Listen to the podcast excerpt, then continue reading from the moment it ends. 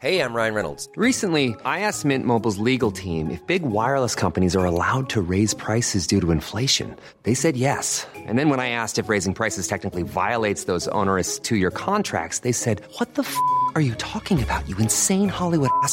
So to recap, we're cutting the price of Mint Unlimited from $30 a month to just $15 a month. Give it a try at mintmobile.com slash switch. $45 up front for three months plus taxes and fees. Promo rate for new customers for limited time. Unlimited more than 40 gigabytes per month. Slows. Full terms at mintmobile.com.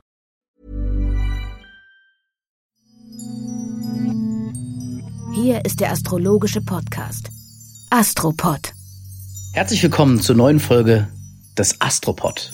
Mit John Ruhrmann. Und Alexander von Schlieffen. Und heute geht's um zwei Gehirnhälften. Und ich habe mich gefragt, wer von uns beiden würde denn welche repräsentieren?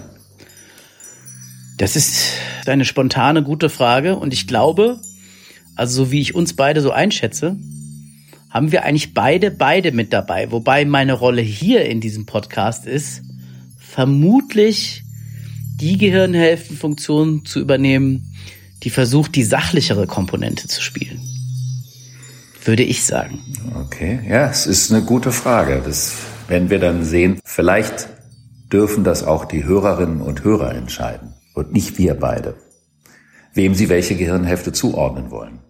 Da müssten wir erstmal erklären, wie wir welche Gehirnhälfte sehen. Quasi als Wiederholung oder wie es ganz klar definiert ist durch die Biologie. Das wäre dann deine Aufgabe. Ich bin ja nur Astrologe. Ich verwechsel's immer, Alexander, muss ich ehrlich gesagt sagen. Links ist rational, rechts ist emotional. Das Interessante ist ja, obwohl das Herz links schlägt, ist die linke Hirnhälfte für das rationale, kognitive Verständnis zuständig und die rechte Gehirnhälfte für das emotionale Verständnis. Zusammen macht's idealerweise dann Sinn, beziehungsweise, soweit ich das beurteilen kann, aus meinem bisherigen Leben und aus der Ansicht vieler Menschen, gibt es hin und wieder Leute, die die eine oder andere Gehirnhälfte betonen oder überbetonen oder miteinander im Krieg stehen, was das anbetrifft. Und jetzt könnte man natürlich auch noch sagen, der Mensch denkt nicht nur mit der Gehirnhälfte allein, wie auch immer. Also da kommt's her, würde ich sagen.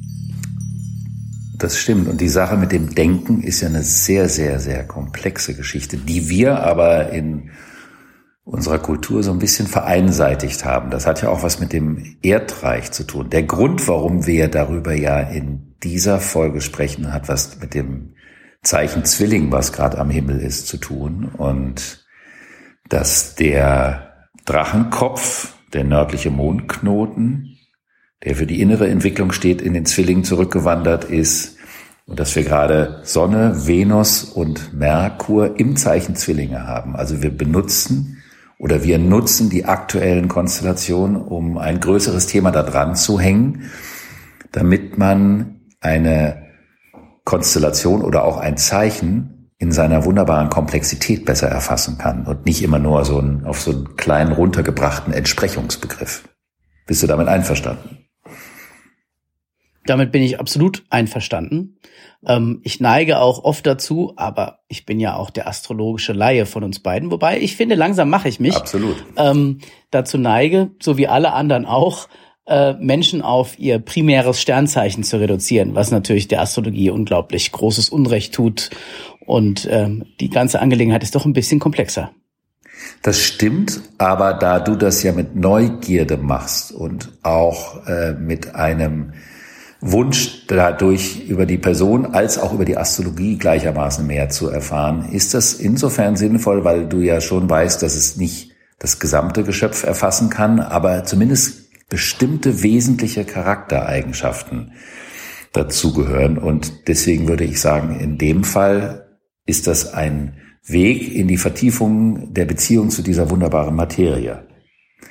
Und es ist ja nicht das gleiche wie das, was man so in Zeitungshoroskopen liest oder auf den berühmt-berüchtigten Zuckerwürfeln. Im Zwilling geht es um das Differenzierungsvermögen. Und wir hatten ja versprochen, dass wir in dieser Folge auch wieder einen Philosophen zitieren. In diesem Fall den Gilles Deleuze. Und der hat über La Différence, also das Differenzierungsvermögen geschrieben. Und es war eben ein heiliges Gut, es war eben ganz wichtig, dass das Unterscheidungsvermögen eine Art Grundsäule der Erhaltung der Vielfalt einer Kultur ist. Und Unterscheidungsvermögen würde aber auch bedeuten, dass man dazu sowohl die linke als auch die rechte Hirnhälfte nutzt. Denn die linke Hirnhälfte analysiert, sie trennt, um bestimmte Dinge voneinander, sagen wir mal, sezieren zu können und daraus Erkenntnisse abzuleiten. Und die rechte Hirnhälfte, die empfindet eher das Verbindende.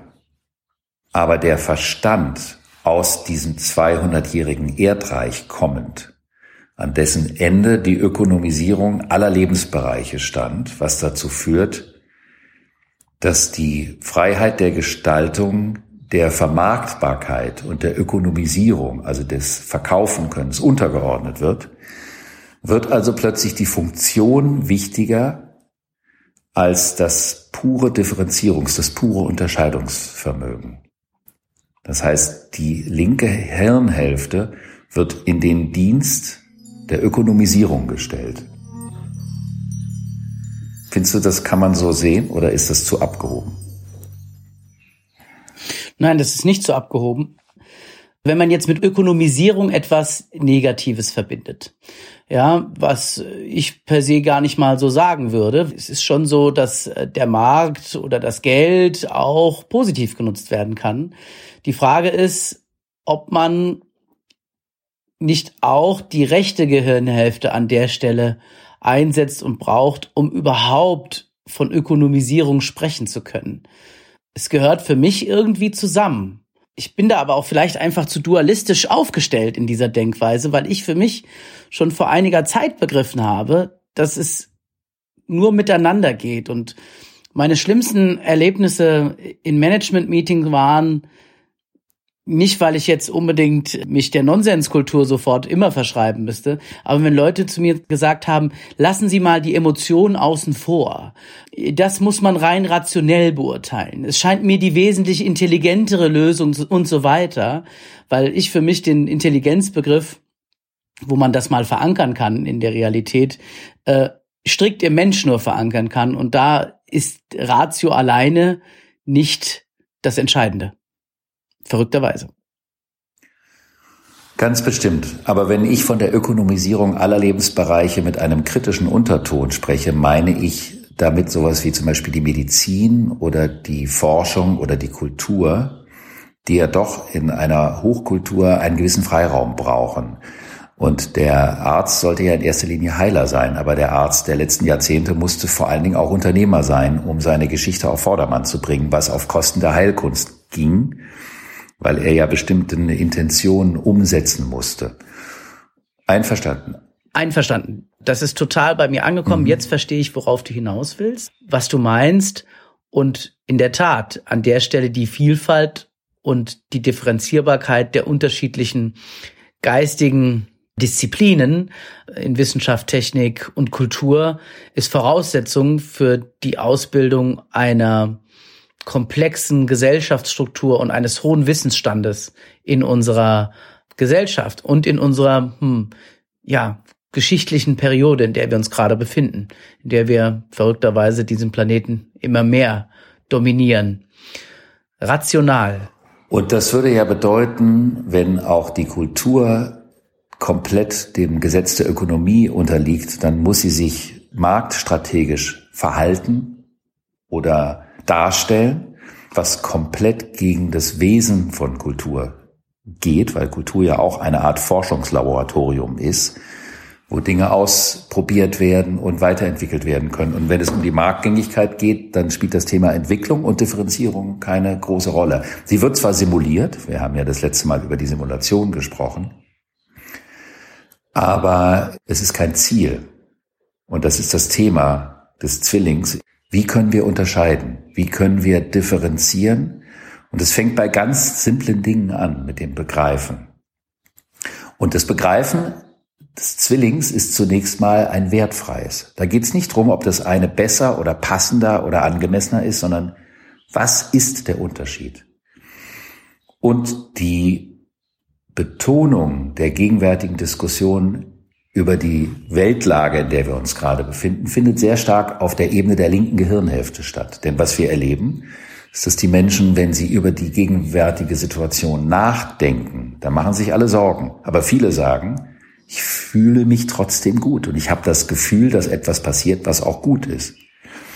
Und das ist ja auch ein Feedback, was wir mitunter auf unseren Astropod bekommen, dass wir, obwohl wir erzählen, die Leute, aber unsere Zuhörerinnen und Zuhörer eher auf der rechten Gehirnhälfte abholen. Also bei dem, was sie empfinden, im Gegensatz zu dem, was in ihrem Köpfchen los ist, wenn sie sich in das Netz begeben und die ganzen Informationen, Halbwahrheiten, Meinungen und so weiter damit sich konfrontiert sehen. Und meiner Meinung nach ist es ein Teil der Matrix zu versuchen, die Aktivität der linken Hirnhälfte zu stimulieren, damit die Leute verwirrt sind dass sie sich jeden Tag mit dem Thema beschäftigen und nie, keiner weiß wirklich, was in der großen Komplexität passiert. Aber dadurch wird die linke Gehirnhälfte in die Matrix eingebunden. Aber die rechte kann man da nicht einbinden.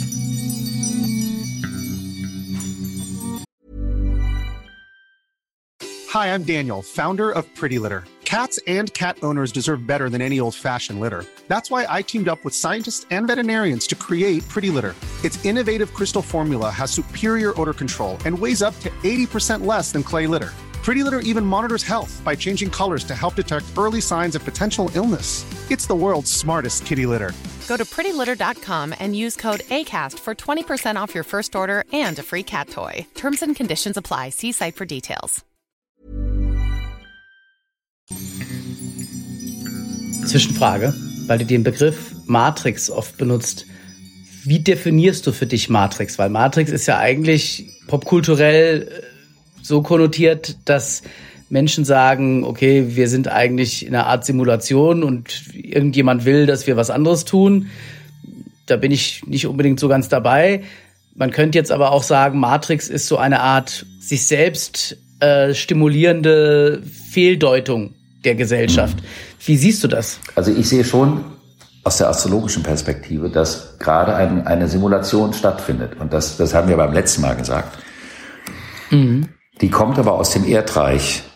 Das hatte ich erklärt mit diesem Neptun, der in der dritten Dekade ist, die dem Skorpion zugeordnet wird. Und der Skorpion hat was mit Kontrolle zu tun. Und wenn Neptun, die Simulation und die Kontrolle zusammenkommen, dann kann aus der Simulation eine Matrix geschaffen werden. Also eine Situation, in der mehr Unklarheit herrscht als Klarheit.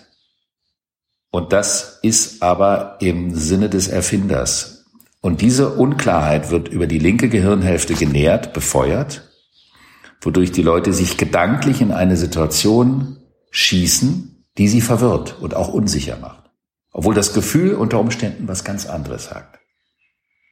Wir erwähnen ja dieses ganze Thema von der linken und der rechten Gehirnhälfte, weil es am 28. Mai eine Konstellation gibt, da läuft der Merkur, der dem Zwilling zugeordnet wird und der was mit dem, mit der Kommunikation und dem Verstand zu tun hat. Also die Art, wie wir denken, wie wir Nachrichten kommunizieren, wie wir sie aufnehmen oder wie man früher sagen würde, lesen, was wir ja meistens nur noch viral machen. Und wie wir darüber denken und diskutieren. Und was ja in der letzten Zeit stattfindet, ist eine Art Meinungsschlacht. Und diese Meinungsschlacht ist auch so ein bisschen linke Hirnhälfte gesteuert, weil es eine Schlacht über Fakten gibt. Aber es gibt an diese Schlacht über Fakten hängen sich Empfindungen, die sind aber das Resultat einer Art zu denken und die kommen nicht aus dem Empfinden direkt.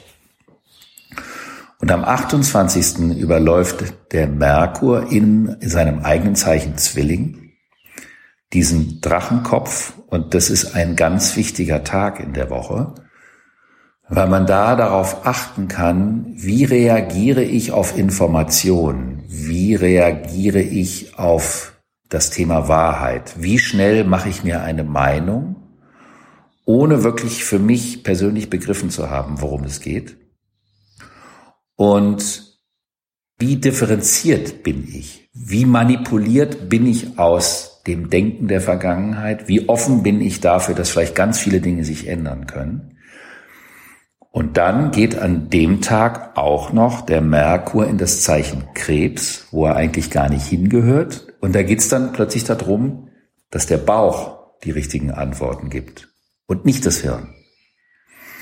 Es gibt ein wunderschönes Zitat auf Französisch, das heißt La cœur a des raisons que la raison ne comprend pas. Und das würde auf Deutsch sinngemäß heißen, das Herz hat manchmal Gründe, die dem Verstand fremd sind. Was aber nicht bedeuten würde, dass sie deswegen falsch sind. Es geht also um die Diskrepanz der Wirklichkeit, die aus dem Empfinden kommt, Empfinden, Zusammenfinden und dem strengen, trennenden Denken. Und wir haben nun mal eine Zeit hinter uns, in der das Diktat der Zahl und das Diktat des auf einer gewissen Ebene beweisen können von Fakten unser Denken und dann auch in Folge das Empfinden bestimmt. Und genau darum geht es ab dem 28. Mai, dieses Hin- und Herschaukeln zwischen Bauch und Verstand, zwischen Gefühl und Verstand.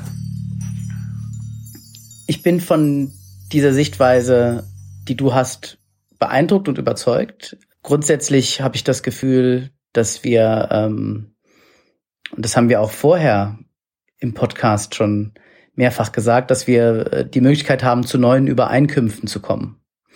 Vielleicht indem wir diese beiden Gehirnhälften oder diese unterschiedlichen äh, Sensorien, über die wir als Menschen verfügen oder äh, Mechanismen, die allgemein da draußen wirken, wieder miteinander verbinden, weil wir uns vielleicht aus einer Lobotomie der vorherigen Periode heraus bewegen müssen. Also allgemein habe ich das Gefühl zum Beispiel, dass das Internet als Meinungsresonanzraum oder auch als Informationsraum unter Druck ist. Und es ist eben nicht mehr unbedingt ein Ort der freien Meinungsäußerung und der äh, klaren Information, sondern es ist unklarer geworden oder wenn klar, dann ein klarer Ort des wechselseitigen Niederschreins, wenn ich es übertrieben ausdrücken darf, was ich als enorm schwierig empfinde und ich glaube sehr an die Kraft der Diskussion, sogar an die Kraft des Streits, aber ich glaube auch an die Kraft des Konsens und auch an die auf rationalen wie emotionalen Argumenten beruhende Vorangehensweise, die daraus entsteht. Da würde ich mir manchmal im Kleinen wie im Großen mehr Rückbesinnung darauf finden. Das würde ich interessant finden am postfaktischen Zeitalter. Was ich nicht interessant am postfaktischen Zeitalter finde oder interessant, aber nicht zuträglich sind Fake News und so weiter, wobei das alles zu Teil dieser Debatte wird. Ich hoffe, du merkst, worauf ich hinaus will. Also zumindest versuche ich so, deine Position abzuholen. Auf jeden Fall. Und das mit den Fake News ist ja auch wiederum eine Strategie. Und vielleicht kann man unseren Zuhörerinnen und Zuhörern mit auf den Weg für die Woche geben, dass man jeden Tag beobachten kann. Geht es jetzt um eine Meinung oder geht es um eine Erkenntnis? Das ist ein Riesenunterschied. Und wenn ich mal einen persönlichen Standpunkt einbringen darf, ich finde, die Meinung wird überbewertet. Die kann man schon mal haben. Aber über Geschmack und über Eleganz kann man nicht streiten. Über Meinungen kann man streiten. Aber Erkenntnisse sind bereichernder, würde ich sagen.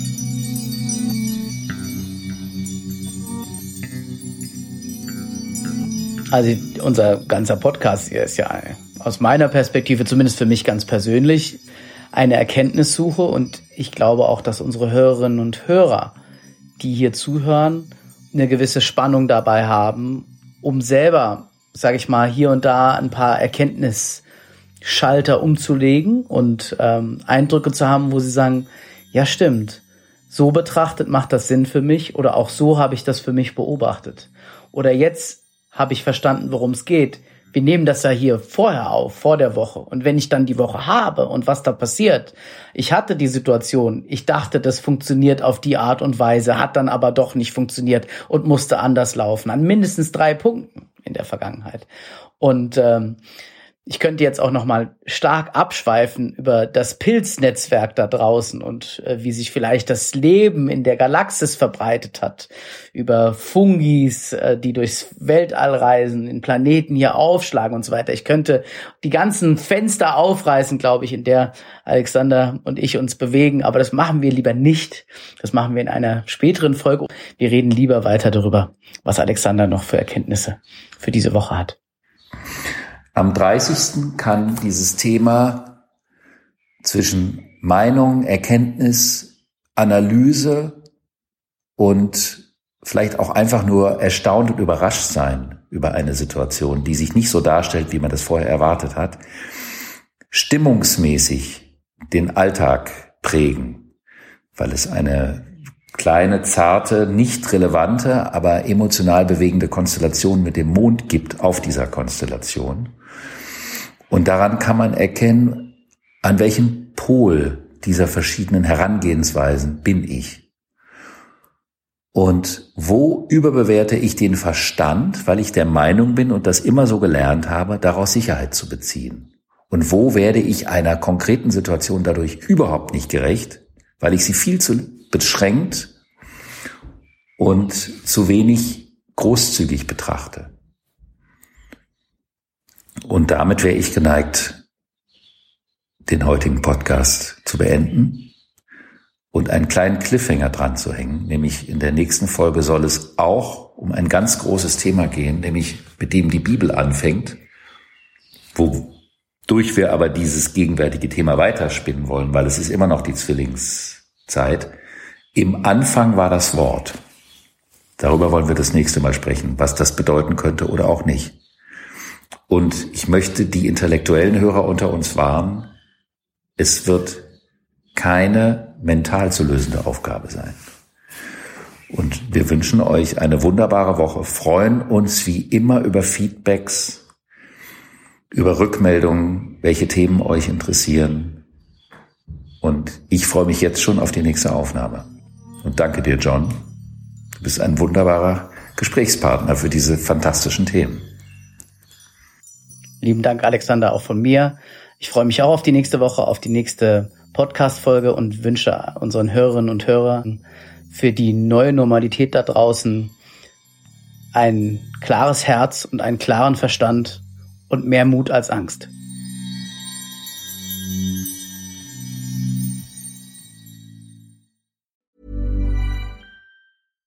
Hi, I'm Daniel, founder of Pretty Litter. Cats and cat owners deserve better than any old fashioned litter. That's why I teamed up with scientists and veterinarians to create Pretty Litter. Its innovative crystal formula has superior odor control and weighs up to 80% less than clay litter. Pretty Litter even monitors health by changing colors to help detect early signs of potential illness. It's the world's smartest kitty litter. Go to prettylitter.com and use code ACAST for 20% off your first order and a free cat toy. Terms and conditions apply. See site for details.